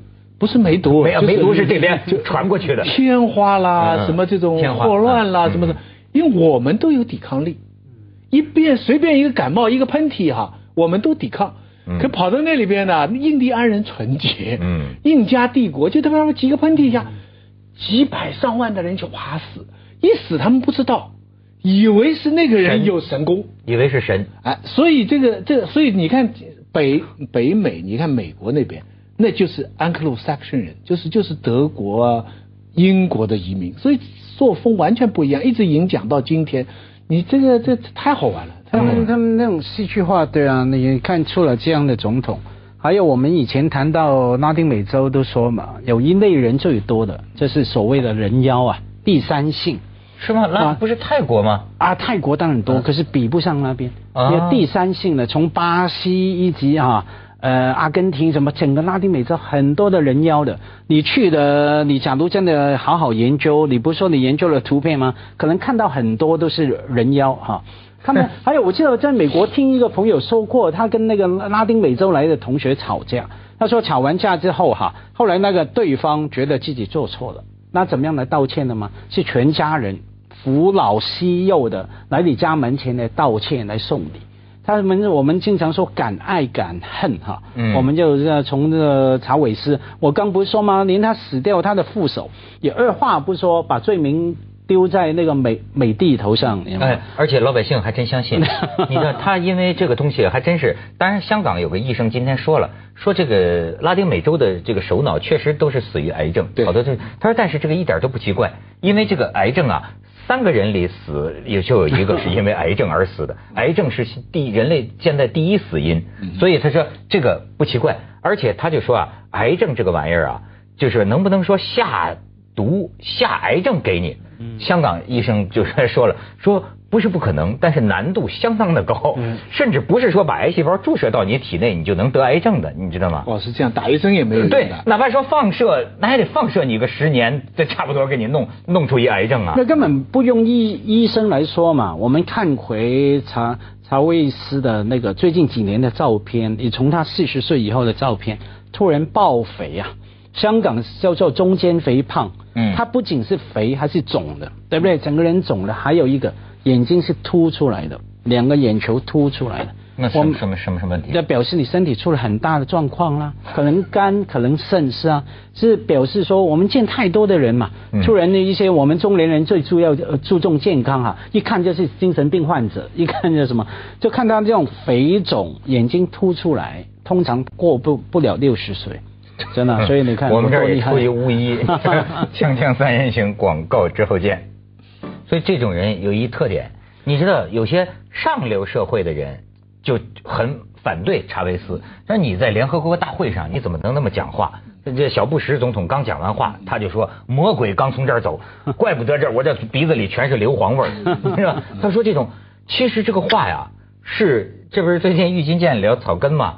这个话是很草根的，很委内瑞拉草根的。就这种领袖人物啊，他能得民心呢、有一个特点呢、他说老百姓的话。你别看这电视节目八个小时啊，谈笑风生啊，呃这这又讲笑话，又唱歌，又诗朗诵，他善于讲老百姓的语言。而你要注意，我就觉得就像你刚才讲的，这个有些国家，比如说拉丁美洲，是不是啊？其实它民间还是有一种泛神论，嗯，泛神论的这个这个万物有神呐、你就像你去过印尼那个巴厘岛，就是或者印度，到处都是神呐、所以这个人很容易是神。就而且你看他讲的这种话，说小美国总统是魔鬼，然后呢，他这个魔鬼就有硫磺的这个气息，硫磺味儿，这多形象的这个草根泛神论呢、然后就是呃，包括现在他把癌症种给我，这像是下蛊啊！你看，咱今天是讲科学医学，说不可能，但是老百姓一听，这很很有道理，这就像是那种下蛊一样。把美国把癌症下下来，而且他好像也爱读毛主席的书。他崇拜，崇拜。哎，他也是激情洋溢。嗯到中国，中国说，哎，要不我们给你点那个贷款吧？哎呀，中国万岁！就这样。呃，到那个几十亿哦，那一万岁是几十亿哦。没错，跑，然这不，但是下一站跑到俄罗斯呢，跟普京说，哎，我觉得卢布应该成为全世界的货币。所以听起来文涛当时应该去那边跟他来竞选嘛，啊打对台嘛，你也会讲话嘛，哎呦，对不对？你我没有也会草根语言，我没有他那种巫术。你知道？没有，主要我们都知道，刚子东说到他推行了呃他的那一套社会主义政策，教育什么什么，那失失业率低，整个福利提高，还有军方嘛。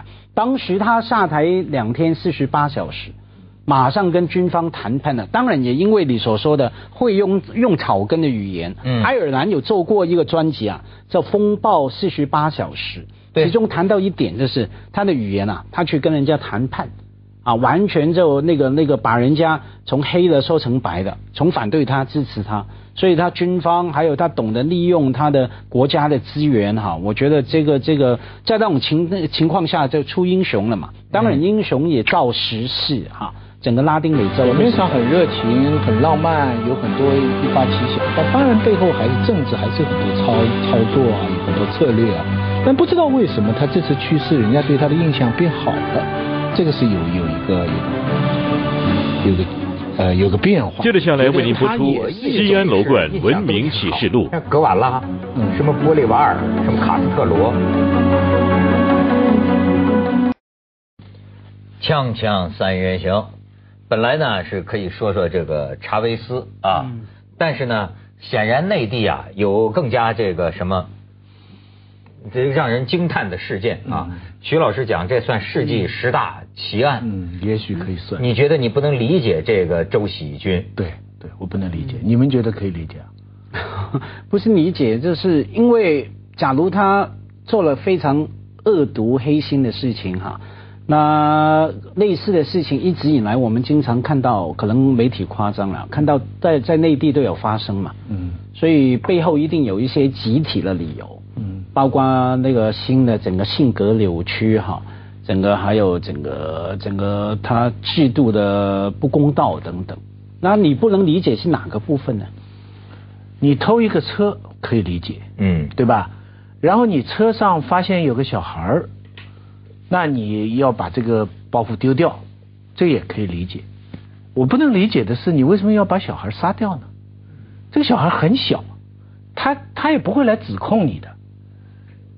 你明白我这？你犯罪有几个？一是你直接得到好处，啊、你你直为了直接得到好处，你来犯罪，你打打劫，这是一个犯罪，你把把人家打昏，把钱抢掉。第二个是你为了排除坏处，我我在做一个事情，被你看到了，嗯好，那那个你看到将来会危害我，所以我把你也干掉。那这是，他就在这两个之外，他只要把小孩很简单，你你只要把小孩放在野地里就行了吗？你你只要把小孩放下死了，那那也不是他直接的把人家弄死。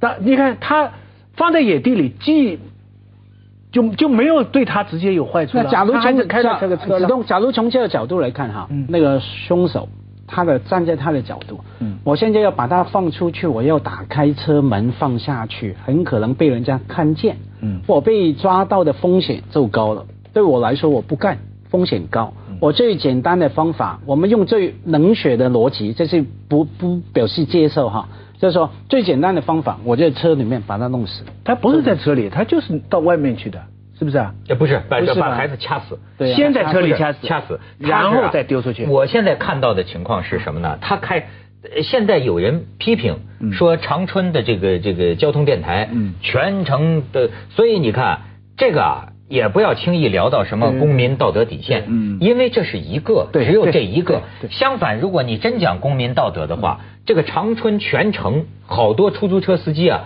整天这一夜呀、全他们记者到了长春呐、嗯。二十四小时，全程所有的几乎所有的汽车都闪灯，闪灯的车都是的士车、私家车，就听到了广播以后啊，自愿配合警方啊去找这个找这个孩子的。你你要这么说，那那公民道德是还还还还还还很高了，对吧？哎，不是说这个他，所以后来有人说呢，呃，还不能怨这个这个电台发动全民大搜捕，因为他是七点二十把车偷走。八点二十，至少在八点二十以前，他就把孩子弄死、抛弃，甚至车都抛弃就走了。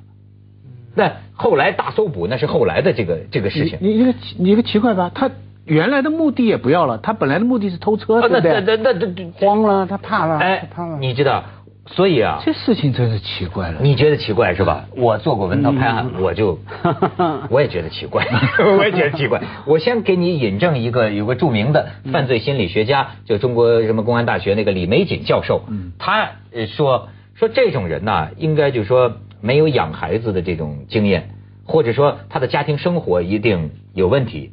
呃事实上这个人有个儿子，而且你知道还有个奇闻呢，就是说你知道吗？说这个人不是自首吗？嗯微博上传出一个消息，说这是父亲，说是父亲顶罪，帮儿子顶罪。哇说他这个儿子，这个婴儿的，这个这个这个，他儿子是婴儿的母亲的前夫，，what？然后他们是家人还是抢了女朋友，还是怎么样？微博上就有这么一条消息，但是你放心，呃徐老师，今天辟谣了，当地公安，当地公安对你你那个谣言啊，就是在解答我刚才的问题，等于试图如果把这个事情叫英文说叫 make sense，就是说讲通它。嗯，那假如说这个人是你的什么什么什么人，那你变成一个蓄意谋杀，这个事情就讲得通了。但现在你这个一辟谣以后，事情又讲不通了。我跟你说，犯罪的这个历史上啊，这个案例当中讲不清的太多了。嗯你知道这个里面，我约略我能够察觉到一点。你知道我啊，特我觉得有李商隐有一句诗，我就琢磨琢磨，就是我生活里啊很多个后悔，很多个现象。都是这句诗闹的，不是都跟这诗闹的，就都是这句诗反映了一种人的一种心理现象，叫做啊这个呃此情可待成追忆啊，只是当时已惘然。嗯有这么一句诗，本来是讲一种很美的调调，是吧？但是我就说啊，他这个只是当时已惘然呐、揭示了我们人呐、经常会有的一种现象，就是在那个情况的当时，你呃无措了，你事后明白过来，哎呀，我不能这么。你比如说，很多时候你想，哎呀，我当时应该那么说，可是为什么我当时就就那么说了呢？包括主持人最多，你这比如说，呃，这个这个说话失了分寸了，说了句不该说的话，你后事后你想起来，你很奇怪，为什么当时就那么是啊？是人有时候在情境的很奇怪的情况下，做出一些非理性的、自己也解释不出的情况。但是我总觉得掐死一个婴儿是在这个界限以外的。那么我给你举个例子，你记得有一个著名的案子吗？一个弹钢琴的学生开车撞了一个女的，发现这个女的还没死，然后就鬼使神差，就哐哧哐哧哐哧哐哧又戳几刀，戳死了。这个解释得通啊，嗯这个就是我刚才讲的，他为了逃避这个罪啊，他这个行为其实是有理性支持的，就是说我我杀了一个人没杀死，我把他索性杀死，我就冒险做这么一回事，跟这个事情还是不同，就是说这个事情他他并没有一个效果能够达到他逃掉事情。我有一点感觉是什么呢？他这个人呢，有些案犯你知道吗？嗯他这个有点爬行类动物的大脑，就是他这个他对人，他对生命啊，对甚至对一个孩子的生命啊，他没太觉得那是个人，你知道吗？对对只有他没太觉得那解释那是个生命，那那那是一个麻烦。你看我看到的报道就是他开着车，他才一个小不到一个小时啊，他开着车，这个孩子哭闹，他心烦意乱。你想他心烦意乱，这这这掐死一掐死，你知道吗？越越做越错，掐死这怎么办？扔了他，车也不要跑了，是一种对他，他因为我觉得真的要从犯罪者他的眼睛来看，因为案情现在还不清楚哈。我觉得他真在那时候除了心烦意乱以外，对他来说他会有估算成本的。你说，所以我觉得说值得估算成本我就搞不通了。他就把他杀杀掉了，他不要吵了。你越吵，我开不了车，我们也不清楚，可能旁边也有其他车。有什么好杀的？你就把它丢在外面不就行了？你这个你你也照样没责任，人家也追究不到你。好。那么徐老师，你知道有那样的，咱们过去呃听说过，在这个农村里重男轻女非常严重的地方，嗯亲生父母啊，嗯那个一生下老婆一生下来看是个女的，咣当扔水缸里，盖儿一盖，对对，弄死，那对是亲生的女儿。对那那么这个你说是他当时这是可解释的，这是有理性的可解释的，对，有理性的。杀杀 对啊，因为他的他的理性是第一，他要男不要女；第二，他觉得家长有权利处置小孩的生命，你是我做出来的，我就可以来处置你。这种逻辑现在到处要照你，那你说这理性，他真正的理性是发现这孩子在这儿有一万种方法，没必要，这是这是会给他这是死罪啊，嗯这是会给他带来最大危害的。掐死他是一种最糊涂的做法呀，嗯。哪怕不要车，把车这个孩子留在车上，人走了，他都没这么大罪啊。对。那你说他是这是什么呢？他就是就是理性解释不通了，就是我我解释中半天就是他判断错误，我们要要承认说人会判断错误，不管我们是不是犯罪的人哈，他犯罪人他判断错误了，啊，我觉得是用我刚说的逻辑哈，他觉得说，哎，我杀死他会比较安全，对我来说比较安全，可所以他犯呃判断错误啊。只有在这一点上，他跟我们所有人都相通，就是我们其实都会犯一个事情，就是我们犯了一个小错，然后我们去犯一个很大的错，去掩饰这个小错。这种事情，我们每个人，包括政治家，你在历史上都会看到很多。本来是一件小的事情，你你为了掩盖这件小的事情，最后你养养成了一个比原来这个事情大得多的事情。当然，这个教训我们普遍要吸取。你知道，这次也有很多人就说 说，实际上碰见这种事儿，大家都说那个是个万恶的，嗯，那个是个万恶的凶手，这就不用说了。嗯，但是很多人就说啊，孩子的父母亲。也是应该谴责的，嗯，就是就是说，哎，你八个月大的孩子啊，我跟你说，呃，我我觉得就是父母二人啊，你如果就是十呃十岁以下的吧，这个小孩啊，你要是让他离开你的视线，你是不是就是失职啊？对，你这你怎么可以让他离开你的视线？你八个月大的婴儿，你有时候看孩子满地乱跑，你都必须有一个人，他不能离开你的视野啊，否则的话出了这个事儿。你光怨这个犯罪分子，你不说这个，哎，这个这是两回事。父母也失职，但是跟犯罪分子又是两回事。是，哎，咱们接着广告，锵锵三人行，广告之后见。哎，我刚才说错了啊，我说是八个多月，是两个多月。但是我为什么继承这个孩子是八个多月呢？因为大家现在这个链接啊，又链接一个美国的新闻，那是个八个多月的婴儿，就年轻的父母亲。就要下车看手机，让这个女朋友让母亲也下车来看，就车没熄火，就离开了这么一会儿。那偷车贼啊开着车就走了，可是四十分钟之后，这偷车贼就打电话报警，说哪哪哪有辆车，车里有个孩子，人就走了。这是正常，这是正常，对吧？可是，哎，我觉得以我听说的美国的这个法律啊。这父母这种行为好像都要受到检控。对，不不同的州有不同的呃法律了。像纽约，只要你把八岁以下的小孩单独留在车里面，就要检控了。他的罚则坦白讲听起来也没有太严重，第一次罚一百块美金，第二次呢又犯了罚两百五，第三次呢罚四百，还要有可能坐牢。反正他罚。而他的立这个法呢，也是基于以前发生过类似的事情，有没有死人我忘了，就是把小孩留在车里面被偷了，后来闹出事情了，所以呢，他们就推动推动立法啊。所以中国这次大家这么对这个小孩的事情这么关心啊，还有上次什么小月月的事情，小月月也是全民关注啊，使我想起现在我收到的一个，据说是骆家辉的一个评价。他其对对对，就那个大使，他其中有一条就讲概括中国人叫不为朋友的成功欢呼，却愿为陌生人的悲惨捐助。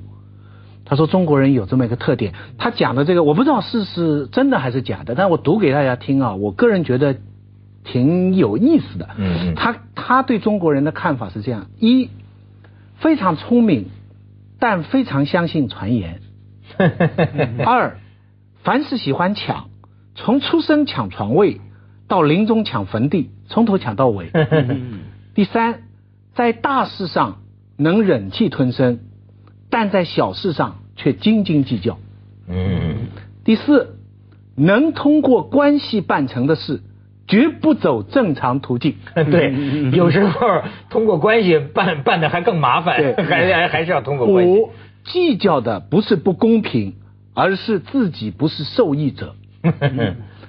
六，动动不动就批判外界，但很少反思自己。七，自己爽不爽没关系，反正不能让别人爽。八就是我刚才讲，不为朋别的人的成功欢呼，却看到陌生人的悲惨，中国人会动心。嗯，呃，九，不为强者的坚持伸手，愿为弱者的妥协流泪。中国人喜欢流泪，为弱者流泪。嗯、十，不愿为执行规则所累，宁愿为适应潜规则受罪。想想自己都很对。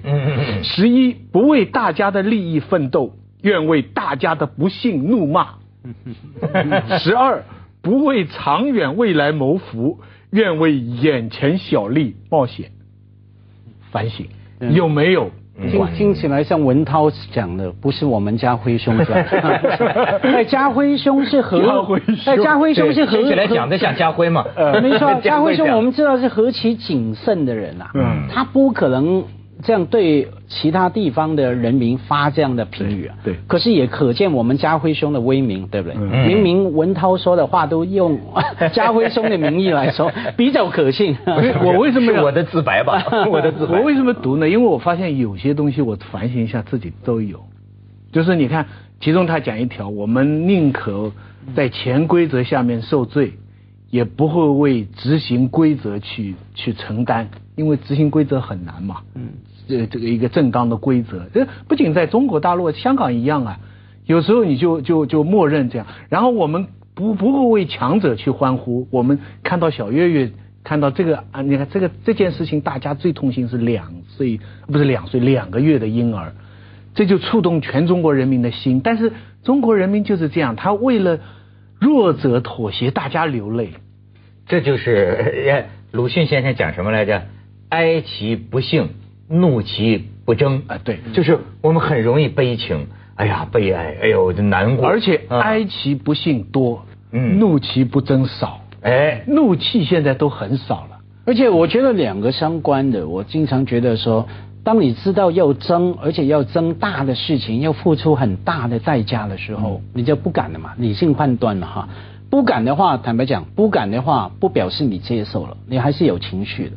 那情绪压压下来了，那在一些我不会说小事啊，就是我们日常生活层次里面出现的悲剧，嗯我们的情绪就出来了。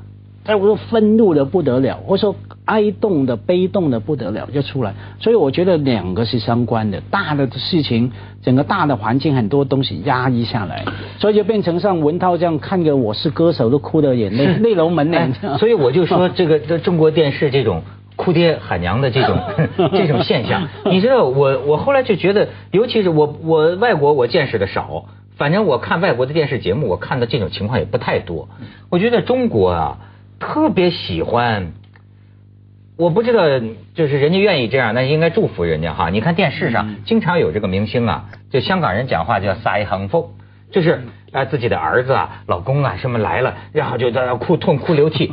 我跟你说，我就说句真心话，我觉得这这个这个这个品不高，你知道吗？就是说父爱母爱没有的，你知道吗？甚至就是说哺乳动物都有。对，这是这是这是本能啊，这是人的母爱，这不让他爱都不行，这是欲望，这不是道德，这不是雷锋，这是这是欲望，你知道吗？就是为了一个这个去讴歌个什么呢？天下的父母谁不爱自己的孩子？你看这个长春的这个这个这个小孩，这这这个这个这个妈妈一见这孩子疯了。精神崩送精神病院了，疯了已经。没有我文章，我我是完全不能接受这种说说法哈。是我偶尔看那些节目，我看到好你不接受我就去广告，锵锵三人行，广告之后见。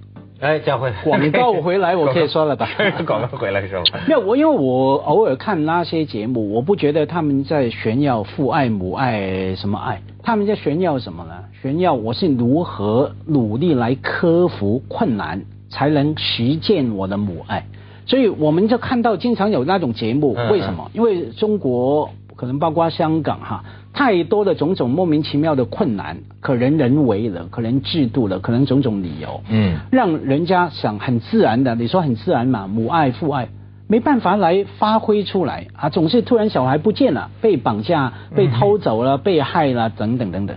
可是呢，父母亲呢，或者说小孩也是努力、历尽艰苦，把他克服了，重回大家重新呃碰在一起。所以我觉得他们炫耀的是这个，那我们就看到就感动了，因为我们日常生活也经常碰到莫名其妙的困难哈，呃嗯阻碍。我觉得这个部分让我蛮感动的。